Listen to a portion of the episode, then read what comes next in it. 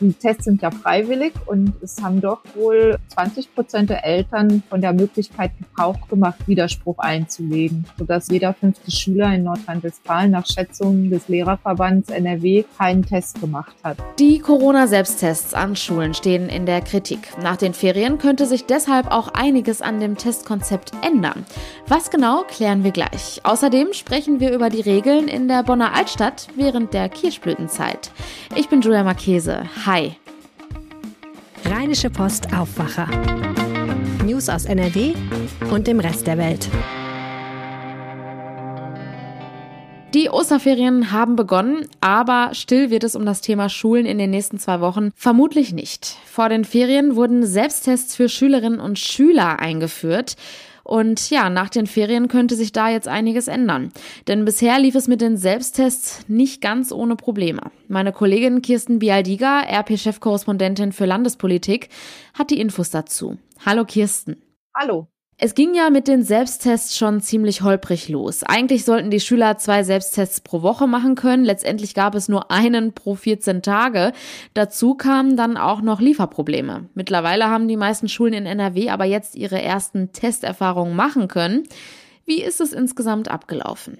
Es gibt ja fast 6000 Schulen im Land und von Schule zu Schule gab es da immer kleine Unterschiede auch wie das jede Schule dann gemacht hat. Die einen haben ihre Schüler in der ersten Stunde in die Aula geholt, andere haben es wieder anders gemacht und haben vor den Toren der Schule getestet. Also sehr, sehr unterschiedlich. Aber wenn man jetzt schaut, wie viele Schüler diese Tests gemacht haben, dann war es doch ein wenig enttäuschend für viele Schulleiter, denn die Tests sind ja freiwillig und es haben doch wohl 20 Prozent der Eltern von der Möglichkeit Gebrauch gemacht, Widerspruch einzulegen, sodass diese Schüler dann eben jeder fünfte Schüler in Nordrhein-Westfalen nach Schätzungen des Lehrerverbands NRW keinen Test gemacht hat. Was waren denn da jetzt die Gründe für, dass die Eltern Widerspruch eingelegt haben? Ja, da gibt es sicher unterschiedliche Gründe. Eltern, mit denen wir gesprochen haben, haben zum Beispiel gesagt, wie furchtbar ist es doch für ein Kind, wenn es positiv getestet ist und dann im Klassenverband da rausgezogen wird und alle auf einmal Angst haben, sich angesteckt zu haben. Also das ist ja ein ganz, ganz schlimmes Gefühl für solch ein Kind. Andere hatten aber auch egoistische Gründe und haben gesagt, na ja, nachher wird es positiv getestet und unser Osterurlaub ist in Gefahr. Also auch die Aussage gab es. Und wieder andere sagten, also diese Situation, das waren dann eben auch Lehrer vor allem, die das gar nicht gut fanden, dass sie das beaufsichtigen sollen, dass sie natürlich auch dann dabei sind, wenn alle Kinder auf einmal die Maske abnehmen, um diesen Test, das ist ja so ein Wattestäbchen, das man sich in die Nase bohrt, um diesen Test machen zu können und dann in dem Moment ja auch eine hohe Infektionsgefahr da ist. Das fanden die Lehrer nicht so gut. Und die Lehrer sollten ja auch dann noch dafür zuständig sein, diese Tests dann wieder zu entsorgen. Und das alles zusammen hat wohl dann dazu geführt, dass eben die Akzeptanz insgesamt nicht so groß war. Du hast ja jetzt schon gesagt, es besteht auch die Sorge, was denn ist, wenn ein Test dann positiv ist. Das ist ja vermutlich eine wirklich berechtigte Sorge. Es ist ja dann auch ein Risiko für Lehrer und Klassenkameraden, die zusammen in einem Raum sitzen. Wie gehen die Schulen damit um, wenn ein Test positiv ausfällt? Ja, es gibt dazu eine Handreichung des Schulministeriums. Da gibt es den Satz, der ein bisschen putzig klingt, wie ich finde, dass das eine pädagogische Herausforderung sei, wenn ein solcher Test in einem Klassenzimmer positiv ausfällt. Und ich glaube, jeder, der schon mal vor einer Klasse mit Siebtklässlern oder Achtklässlern stand, kann sich dann lebhaft ausmalen, was dann da los ist. Also wie groß die Unruhe ist. Also ich glaube, an solch einem Schultag ist Unterricht nicht mehr möglich. Kann ich mir nicht vorstellen, dass das dann noch funktioniert. Und daher, ich glaube, dass die Bedenken berechtigt sind. Das heißt, möglicherweise müssten die Abläufe der Tests dann auch angepasst werden? Es wäre schon tatsächlich die Frage, warum macht man es nicht so wie bei den Lehrern bisher? Die Lehrer wurden von medizinischem oder zumindest geschultem Personal getestet. Es gibt auch Schulen, da haben sich Eltern, die selber Mediziner sind, bereit erklärt und haben diese Tests durchgeführt, aber das gibt es eben nicht an jeder Schule. Und ja, also es wäre ja vielleicht auch denkbar gewesen, die Polizei, die ja sowieso schon die Tests ausgeliefert hat, auch nochmal zu bitten, die Tests durchzuführen oder anderes Personal, Freiwillige. Es gibt ein großes Freiwilligenregister mit medizinischem Personal, von dem der NRW-Gesundheitsminister immer gerne spricht. Also es gibt eigentlich verschiedene Möglichkeiten. Auch die Bundeswehr ist ja zumindest in Betracht zu ziehen, die diese Tests eigentlich dann so ein bisschen professioneller ablaufen lassen könnten, als es jetzt der Fall ist. Und auch vielleicht dann nicht im Klassenzimmer, sondern vor den Schulen. Optimal wäre es sicher, wenn die Kinder das zu Hause machen würden. Aber ich glaube, das ist nicht zu erwarten, dass alle Eltern das so gut hinbekommen. Wegen den genannten Bedenken und Problemen werden ja auch konkrete Änderungen gefordert. Was genau? Die Forderung ist zum einen, dass man auch diese freiwilligen Tests jetzt sein lässt und stattdessen eine Testpflicht einführt. Das kommt vom Lehrerverband. Denn es ist ja so, wenn jeder fünfte Schüler diesen Test nicht macht, dann ist die Aussagekraft ja auch gering. Also die Sicherheit und die Ansteckungsgefahr reduziert sich dann nicht entscheidend, wenn so viele Schüler den Test nicht mitmachen. Dann kann man es mit anderen Worten auch gleich sein lassen. Ich habe jetzt überspitzt formuliert, aber es ist natürlich eine deutlich geringere Aussagekraft. Und dieser Meinung ist eben auch der Lehrerverband und die sagen, ja, wir sollten dann doch besser eine solche Pflicht einführen und oder eben dafür sorgen, dass die Tests zu Hause gemacht werden. Du hast es schon angesprochen, wenn die Tests zu Hause durchgeführt werden würden, könnten vielleicht nicht alle Eltern darauf achten, dass alles ordnungsgemäß gemacht wird. Das ist dann wahrscheinlich auch ein entscheidendes Argument gegen die Forderung, oder? Ja, das ist wohl der ja, wichtigste Grund dagegen. Es gibt nun mal Eltern auch, die vielleicht keine Zeit haben, morgens sich um diese Dinge zu kümmern, die auch vielleicht nicht so gut Deutsch sprechen, dass sie solch eine Testanleitung verstehen oder eben auch Eltern, die ja es mit sich zu tun haben, aus welchen Gründen auch immer.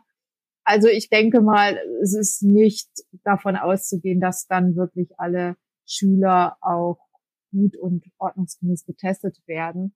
Also ich glaube, am sinnvollsten wäre es tatsächlich, dass am Eingang der Schule, bevor die Kinder das Schulgebäude betreten, möglichst oder auf dem Schulhof einen Stand aufzubauen, wo man dann diese Tests durchführen kann von geschultem Personal. Das wäre wahrscheinlich am sinnvollsten. Was denkst du denn, wie wichtig es für den Präsenzunterricht ist, dass möglichst viele Schülerinnen und Schüler bei den Tests mitmachen?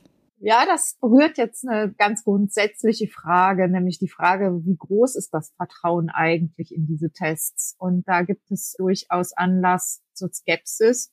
Es gab eine Metastudie. Metastudien sind ja Studien, die alle Studien zu einem Thema auswerten.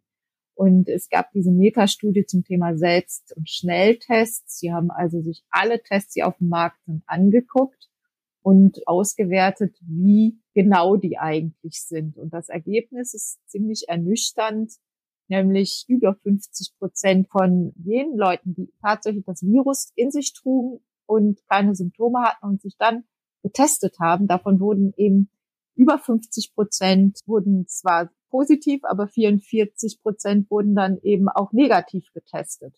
Das heißt, fast die Hälfte wurde nicht erkannt. Und bei den Leuten, die Symptome hatten, da war es so, dass ein Viertel derjenigen, die erkrankt waren, nicht von den Tests erkannt wurden. Also das heißt, man muss eben diese ganzen Tests, die jetzt unglaublich ja gehypt werden, das muss man sich auch nochmal ganz genau anschauen, wie aussagekräftig das eigentlich ist und auch überlegen, wie man diese Aussagekraft doch erhöhen könnte. Möglicherweise muss man noch einen zweiten Test machen oder zumindest in kurzer Folge noch einen zweiten Test. Also das ist eine Frage, die noch offen ist. Mehr als ein Test pro 14 Tagen wäre da sicherlich hilfreich. Danke, Kirsten Bialdiga. Ja, gerne. Sie sind jährlich der Hotspot im Rheinland, die Kirschblütenbäume in der Bonner Altstadt. Viele Touristen kommen dann vorbei, um die rosa blühenden Kirschblütenbäume zu sehen und zu fotografieren. Wie dieses große Besucherereignis jedoch jetzt in Zeiten von Corona aussehen könnte, darüber spreche ich jetzt mit unserer Reporterin Claudia Hauser. Hallo. Hi Julia. Claudia, vielleicht direkt zu Beginn nochmal so ein paar grundlegende Fragen. Ich war noch nie da. Wie kann man sich das vor Ort vorstellen? Ist es nur eine Straße voller Kirschblütenbäume oder erstreckt sich das über das gesamte Stadtbild? Das sind so einige Straßen in der Bonner Altstadt mit schönen Altbauten, die saniert wurden irgendwann. Und das sieht ziemlich spektakulär aus, äh, vor allem in der Heerstraße und in der Breitestraße, wo eben die Zweige dann mit den rosa Blüten die ganze Straße einrahmen und deshalb laufen die Leute mit Kopf nach oben, mit Blick nach oben durch die Straßen und fotografieren. Es sieht wirklich ähm, sehr, sehr schön aus, wenn die alle in Blüte stehen. Wie oft hat denn das Ereignis schon stattgefunden? Also seit wann stehen die Bäume dort?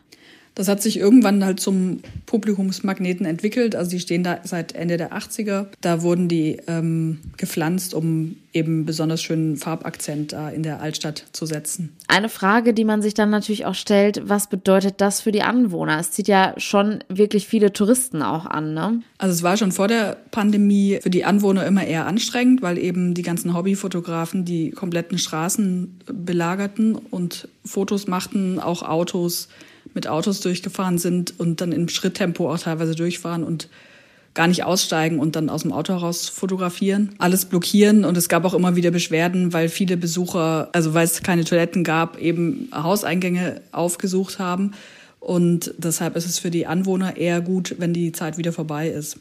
Vor allem jetzt auch über Ostern ist wahrscheinlich auch mit einem hohen Ansturm zu rechnen. Wie sieht es vor Ort mit den Corona-Maßnahmen aus? Die Stadt hat jetzt aktuell die Maskenpflicht in der Altstadt erweitert. Also von 9 bis 22 Uhr muss man da überall medizinische Masken tragen. Galt sowieso schon, wurde aber jetzt eben auf diese Straßen auch erweitert. Und ähm, das Ordnungsamt wird verstärkt da sein. Ist denn mit weiteren Einschränkungen zu rechnen? Also es ist ja vermutlich auch ein hoher Besucheransturm zu erwarten. Also erstmal will die Stadt eben nichts verbieten, sondern will den Leuten die Möglichkeit lassen, dass sie eben kommen können und sich das ähm, die ganze Pracht mal anschauen können. Und die, sie erhalten sich aber vor, dass die Zufahrtsstraßen und auch Parkplätze sperren, weil ähm, im vergangenen Jahr war es eben auch schon so, dass es schon kurz nach Beginn der Kirschblüte alles zugemacht werden musste, weil trotz der Appelle zu viele Besucher gekommen sind und es eben zu viel Gedränge gab in den Straßen, keine Abstände mehr eingehalten wurden. Was für eine Bedeutung hat das Ereignis eigentlich für die Stadt Bonn? Eigentlich ist es halt ein, ein guter ähm, Besuchermagnet, also das kommen halt, aber es ist halt so, so wie es ist. Also Leute zeigen die Bilder auch auf Instagram und in anderen sozialen Netzwerken. Und so ähm, kommen halt zu viele Leute hin. Es gibt aber auch seit Jahren eigentlich japanische Touristen, die zu Hause das Kirschblütenfest feiern. Hanami heißt es. Und die auch bewusst auf ihren Europareisen extra Stopp in Bonn einlegen, um da Bilder zu machen. Also eigentlich ähm, ist es für die Stadt Bonn ein guter Publikumsmagnet, weil die Leute ja dann auch da bleiben und noch was essen und so. Aber das ist jetzt in Corona-Zeit natürlich anders, war letztes Jahr auch schon anders. In welchem Zeitraum kann ich mir denn die Kirschblüten am besten anschauen? Also man muss sagen, dass es jetzt erst anfängt. Es gibt jetzt erst ähm, so ein paar Blüten, die schon zu sehen sind. Also es ist noch nicht in, in voller Pracht jetzt. Es ist nur, ähm, wenn das Wetter jetzt mitspielt und wenn es jetzt warm wird, dann wird es quasi explodieren und rosa werden und dann geht's los. Dann kann die Blüte bis zu zwei Wochen dauern, wenn das Wetter gut ist und wenn es wenig regnet, dann geht es insgesamt meistens so bis Mitte April. Vielen Dank für den Einblick und das Gespräch. Nichts zu danken. Und das sind die Themen, die heute außerdem noch wichtig sind. Trotz Auslösen der Corona-Notbremse wollen die meisten Städte und Kreise in NRW mit anhaltenden hohen Corona-Neuinfektionswerten das Einkaufen und den Museumsbesuch mit negativem Schnelltest weiter ermöglichen. Nach Angaben des Gesundheitsministeriums vom Wochenende haben 25 der 31 kreisfreien Städte und Kreise, in denen ab heute die Corona-Notbremse angeordnet wurde, das auch erfolgreich beantragt. Bei den Tarifverhandlungen für die Metall- und Elektroindustrie in NRW starten Arbeitgeber und IG Metall heute einen neuen Einigungsversuch. Sie treffen sich in Düsseldorf zur mittlerweile siebten Verhandlungsrunde. Die Arbeitgeber hatten am vergangenen Freitag nach eigenen Angaben für das Jahr 2021 eine Einmalzahlung von 350 Euro angeboten. Die Gewerkschaft wies dies als völlig unzureichend zurück. Die Geflügelpest in NRW breitet sich immer weiter aus. Zuletzt im Märkischen Kreis sowie in den Kreisen Warendorf und Paderborn und der Stadt Münster. Landwirtschaftsministerin Ursula Heinen-Esser berät heute in einer Online-Pressekonferenz über die aktuelle Lage und Konsequenzen. Schauen wir nun noch kurz aufs Wetter. Und da kann man auf jeden Fall schon mal sagen, der Frühling kommt. Die Temperaturen liegen heute zwischen milden 18 und 22 Grad. In der Nacht kühlt es sich dann aber wieder etwas ab und die Temperaturen liegen nur noch zwischen 7 und 3 Grad. Es bleibt aber wolkenlos und niederschlagsfrei. Das meldet der Deutsche Wetterdienst. Auch morgen wird es mild und dann sogar mit Höchsttemperaturen bis zu 25 Grad. Und das war der Aufwacher vom 29. März. Vielen Dank fürs Zuhören, habt einen schönen Tag und kommt gut in die neue Woche. Ciao. Mehr Nachrichten aus NRW gibt's jederzeit auf RP Online. rp-online.de